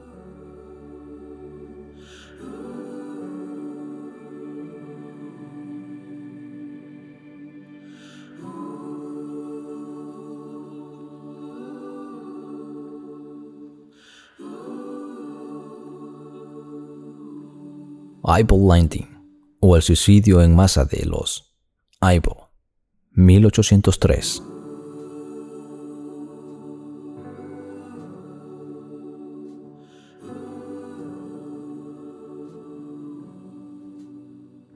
Este es un sitio histórico en Dunbar Creek, en la isla de San Simon, condado de Clean, Georgia.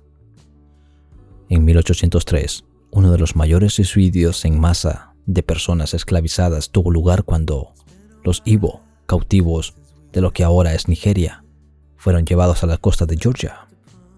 En mayo de 1803, los Ibo y otros cautivos de África Occidental llegaron a Savannah, Georgia, en el barco de esclavos Wanderer.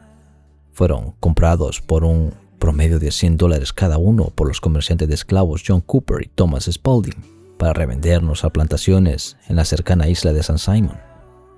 Los esclavos encadenados fueron amontonados bajo la cubierta de un barco costero, el York, que los llevaría a San Simon.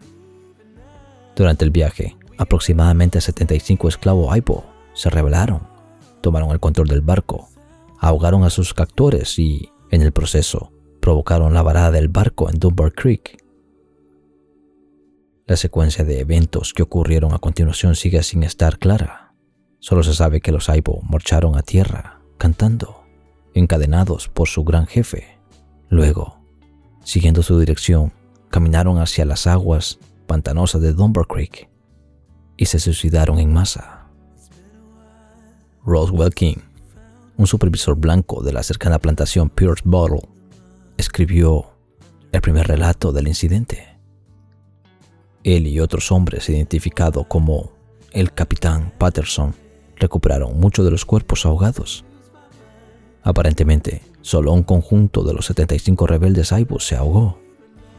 Se recuperaron 13 cuerpos, pero otros permanecieron desaparecidos, y algunos pueden haber sobrevivido el episodio de suicidio, lo que hace que el número real de muertos sea incierto. Independientemente de los números, las muertes señalaron una poderosa historia de resistencia cuando estos cautivos abrumaron a sus captores en una tierra extraña y muchos se quitaron la vida en lugar de permanecer esclavizados en el Nuevo Mundo. El Eyeball Landing adquirió gradualmente una enorme importancia simbólica en el folclore afroamericano local. Muchos lugareños llamaron al motín y posterior suicidio del pueblo Aibo la primera marcha por la libertad de la historia de los Estados Unidos. La gente local afirma que Landing y los pantanos circundantes de Dunbar Creek donde los Aibos se suicidaron en 1803, estaban obsesionados por las almas de los esclavos Aibo muertos. La historia de Aibo, que prefirió la muerte a la esclavitud, que durante mucho tiempo había sido parte del folclore gulab, fue finalmente registrada a partir de varias fuentes orales en la década de 1930 por miembros del Proyecto Federal de Escritores. Si bien muchos historiadores durante siglos han puesto en duda el suicidio masivo de Ivo's Landing, sugirieron que todo el incidente fue más que una leyenda que un hecho. Los relatos de Rowell King y otros proporcionados en ese momento fueron verificados por investigaciones posteriores a 1980, que utilizaron técnicas científicas modernas para construir el episodio y confirmar la base fáctica de los antiguos relatos orales. En septiembre de 2002, la comunidad afroamericana de San Simon organizó una conmemoración de dos días con eventos relacionados con la historia Aibo y una procesión hasta el lugar del suicidio en masa. 75 asistentes procedían de diferentes estados de los Estados Unidos, así como de Nigeria, Brasil y Haití. Los asistentes designaron el sitio como un lugar sagrado y pidieron que las almas descansaran permanentemente. El Aibo Landing ahora es parte del plan de estudio de las escuelas costeras del estado de Georgia.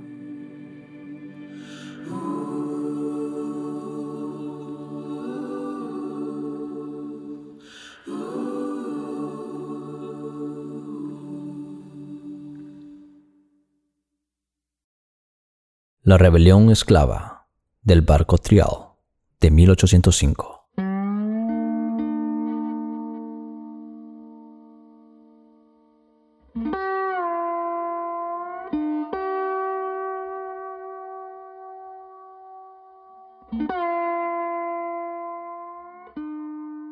En 1803, un levantamiento de esclavos a bordo de un barco en el Pacífico Sur, frente a las costas de Chile, se llevó a cabo. Este hecho es poco conocido en estas latitudes. El barco era acompañado por los españoles que compraron a varios musulmanes de África Occidental en lo que hoy es Senegal y los subieron a un barco de esclavos con destino a Buenos Aires, en las colonias españolas de Argentina. Después de su llegada fueron conducidos a través de las pampas argentinas hasta la cordillera de los Andes, en el puerto chileno de Valparaíso. Allí 72 africanos sobrevivientes fueron colocados en otro barco español, el Trial, que pretendía llevarlos al norte, a los mercados de esclavos de Perú y de Ecuador. En algún lugar de esa ruta, Babo y Mori, dos líderes de los musulmanes esclavizados, orquestaron una rebelión exitosa a bordo del Trial en diciembre de 1804. Tomaron el barco, mataron a la mayoría de los tripulantes españoles, pero retuvieron como rehén al capitán Benito Cerreño. Durante casi tres meses los africanos liberados navegaron el barco en el Pacífico Sur, con la vana esperanza de regresar a Senegal. Los líderes de los barcos no eran marineros entrenados, pero habían aprendido el idioma español durante sus años de cautiverio y usaron su conocimiento de las estrellas para guiar el barco hacia el sur a lo largo de la costa chilena. En febrero de 1805, el Perseverance, un barco de caza de focas de Nueva Inglaterra comandado por el capitán Amaso Delano, se encontró con el Trial. Al unirse a él, en un puerto protegido frente a las costas del sur de Chile, Delano notó que las velas muy rotas del Trial indicaban una angustia extrema y a bordo del barco, él y su tripulación trajeron agua fresca y comida le hicieron creer que los africanos a bordo eran miembros de la tripulación. Babo y Mori aparecieron con el capitán Serreño, negándose a apartarse de su lado, al parecer, con una devoción por él. Cuando el capitán Delano regresó a su embarcación, Serreño se liberó, suelta la cubierta del Perseverance y expuso el engaño.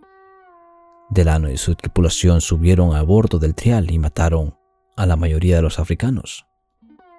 Babu, el líder, fue decapitado y su cabeza empalada en una pica. Los africanos sobrevivientes fueron entregados a las autoridades españolas. La rebelión del Trial se convirtió en la inspiración para la novela de Benito Cerreño y Hernán Melvin en 1855, aunque la mayoría de los lectores en ese momento asumieron que la novela sobre el motín de un barco de esclavos en el Pacífico Sur era una obra de ficción, Melvin, de hecho, había desarrollado la trama y los nombres de los personajes principales de la novela a partir de las memorias de Amaso Delano, que se publicaron en 1817.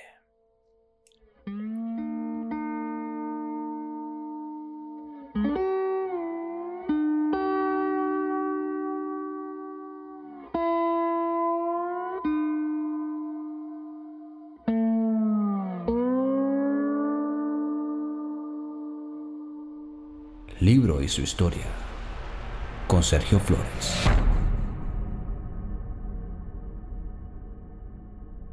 El libro testimonial Las cárceles clandestinas del Salvador, escrito por Ana Guadalupe Martínez, es una sobredosis de la dura realidad de los mecanismos represivos más perversos utilizados por los extintos cuerpos de seguridad durante la dictadura militar. El testimonio describe momentos intensos que van desde su captura, el encierro en una de las celdas de las cárceles clandestinas que se encontraban al interior del cuartel central de la Guardia Nacional, así como los abusos en contra de su dignidad y en detrimento de los derechos humanos.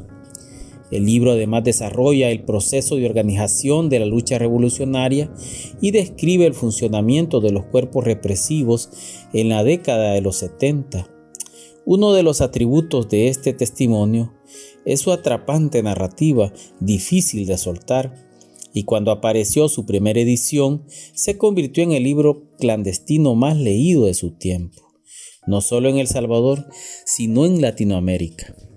Pero, ¿cuál es la importancia que podría tener un libro testimonial como este en esta nueva realidad? Y por otra parte, podrían generarse las condiciones para que se vuelva a construir un Estado violador de los derechos humanos? Te invito a explorar esta fascinante obra. Comencemos. En 1976, Ana Guadalupe Martínez era una joven estudiante de medicina que militaba en una de las recién formadas organizaciones guerrilleras que se denominaba Ejército Revolucionario del Pueblo, ERP Debido a su militancia fue capturada en la oriental ciudad de San Miguel. La captura fue ejecutada por elementos vestidos de civil en el mes de julio de 1976 y conducida al cuartel central de la Guardia Nacional en San Salvador. En ese tipo de capturas no se informaba ningún organismo, pues quedaba a discreción de la temible sección 2 de ese cuerpo de seguridad. De esa manera la captura se convertía en un secuestro que en el caso de Ana Guadalupe duró siete meses, ya que fue liberada en febrero de 1977 y mientras se encontraba en cautiverio fue sometida a procedimientos demenciales de brutalidad para obtener su confesión en la que se esperaba que delatara a los miembros de la organización a la que pertenecía. Ana Guadalupe nos relata que junto a ella se encontraban otros prisioneros distribuidos en celdas individuales que compartían las condiciones miserables del encierro y los abusos de sus captores.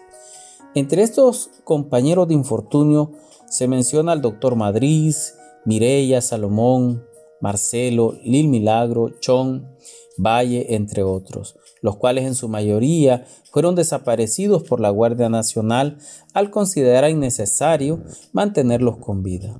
Mientras Martínez seguía cautiva, los guerrilleros del ERP secuestran a Roberto Poma, quien era un reconocido empresario, presidente del Instituto Salvadoreño de Turismo y colaborador del Consejo Nacional de Planificación en el gobierno del coronel Arturo Molina. Por la liberación de Poma, el grupo guerrillero exige una cuantiosa cantidad de dinero y la liberación de Ana Guadalupe y otro prisionero.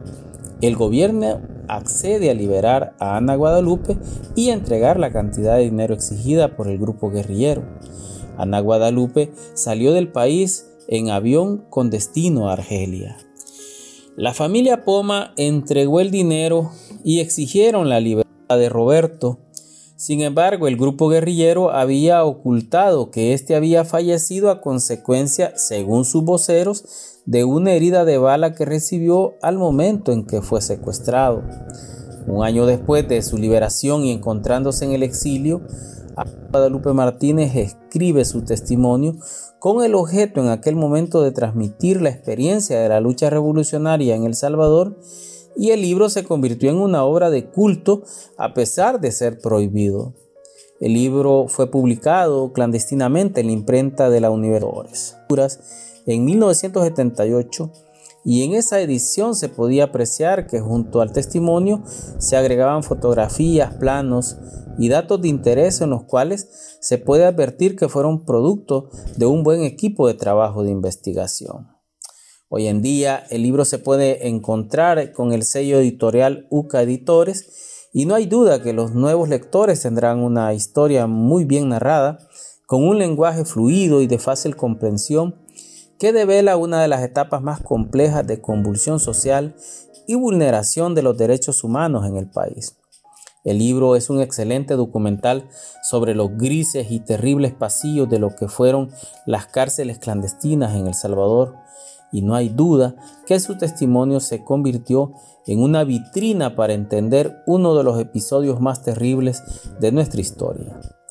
La captura y los diversos abusos a los que fue sometido la autora del libro en las cárceles de la Guardia Nacional fueron denunciados ante la Comisión Interamericana de Derechos Humanos en 1978. Y hasta ahora los responsables de esos crímenes siguen impunes. Ana Guadalupe Martínez dejó en su libro no solo una fotografía de la lucha revolucionaria en la turbulenta década de los 70, sino que también devela de forma coherente el funcionamiento de aquellos organismos represivos y sus métodos perversos para eliminar opositores. La tremenda experiencia de Ana Guadalupe es una pequeña muestra de lo que fue la degradación progresiva del Estado que se instauró desde principios del siglo XX en El Salvador. El ascenso del militarismo y su relación simbiótica con los grupos de poder económico disminuyeron el papel del Estado como regulador de la vida pública y debilitaron su función como promotor del desarrollo económico, provocando procesos de acumulación de lucha revolucionaria que se fueron fortaleciendo dentro de las grandes convulsiones sociales y como resultado de esa desnaturalización del Estado, se estableció una organización represiva a gran escala y desde mediados del siglo XX y por órdenes expresas del régimen militar se crearon organismos especiales para controlar a los grupos subversivos. Los agentes que conformaron los organismos de la policía política fueron preparados por asesores especializados enviados desde Washington. Cada uno tenía preparación para la investigación, seguimiento, captura y procesos de ablandamiento para obtener las confesiones de los prisioneros. La obtención de una confesión llevaba en su proceso el uso de métodos de crueldad extrema, en las que en muchos casos culminaba con el asesinato. El régimen construyó la infraestructura idónea para la realización de esos abusos y las cárceles clandestinas eran parte fundamental del Estado represor. Es necesario manifestar que El Salvador ahora se encuentra en una situación muy distinta de lo que fueron los años de la larga dictadura militar y una de las instituciones que mejor manifestación de cambio ha demostrado es el Ejército Nacional, el cual ha modificado de manera evidente su doctrina y por ahora es una institución al servicio de la población. Nuestro país, El Salvador, está constituido de pequeños sucesos que constituyen su gran memoria histórica. Y Las cárceles clandestinas del Salvador es un libro recomendable no solo para conocer nuestro pasado, sino para tomar conciencia de que esas cosas no vuelvan a repetirse. Hola, soy Sergio Flores. Si te ha gustado este contenido, te pido que te suscribas al canal para seguir compartiendo libros e historias. Muchas gracias y hasta la próxima.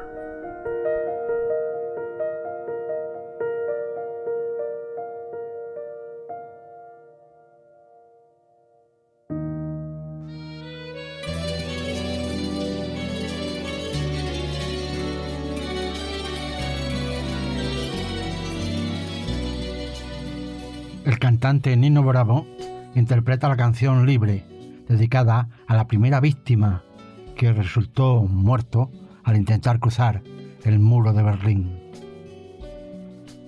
No había transcurrido ni un año desde la construcción del muro de Berlín y ya los jóvenes alemanes de la llamada República Democrática Alemana soñaban con alcanzar la libertad, desafiando la estricta vigilancia de una frontera que dividía a Alemania. Peter Fletcher, con tan solo 18 años, fue la primera víctima intentando cruzar el muro de Berlín y muere el 17 de agosto alcanzado por los disparos de los guardias que custodiaban el muro. El plan era bastante sencillo.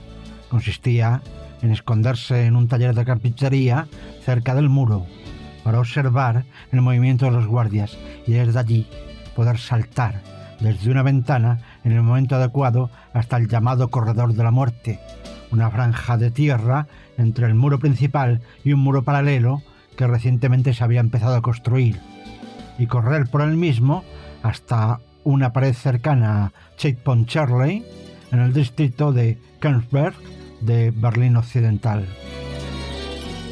Cuando intentó escalar el muro, los guardias le dieron el alto y le dispararon.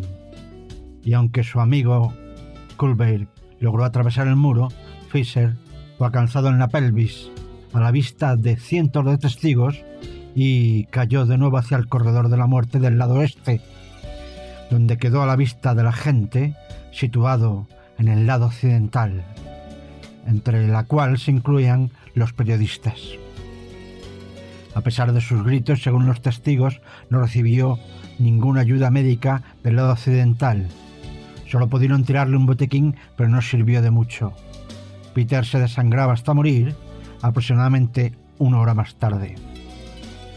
Casi una hora duró su agonía ante la vista impotente de ambos lados de la frontera y poco después manifestantes gritaron asesinos a los guardias del lado oeste de la frontera.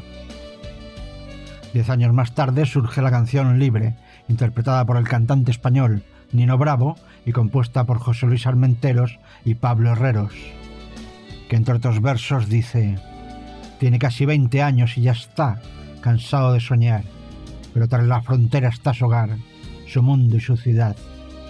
Piensa que la alambrada solo es un trozo de metal, algo que nunca puede detener sus ansias de volar.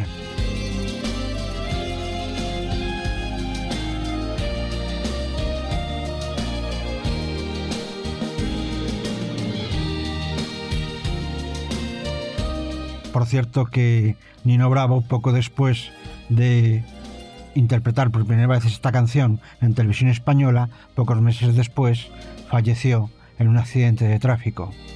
Falleció la gran voz y surgió el mito de Nino Bravo.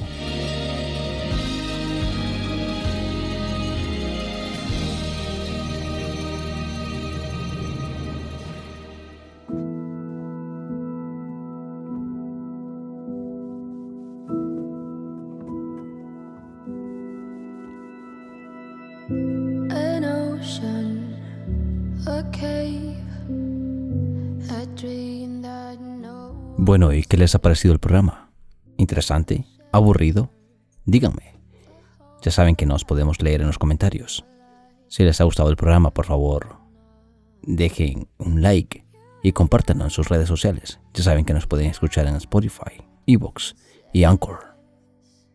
Bueno, agradecer a nuestros compañeros que estuvieron amablemente en este programa, como fueron Alex de la Última Sala, Antonio Siniza, Sergio Flores, con su sección Libro y su historia, a nuestro amigo Jesús López Mingo, de la Cueva de los Duendes. Ya sabes, puedes encontrar en la descripción del programa los enlaces a cada uno de sus programas y de sus canales de YouTube. Así que, sin más que decir, me despido. Ya saben, si desean apoyar el programa, también encontrarán en la descripción el link de PayPal. Los esperamos por ahí también si pueden, si no, no pasa nada. Y sin más que decir, nos escuchamos en el próximo programa de Incognito File.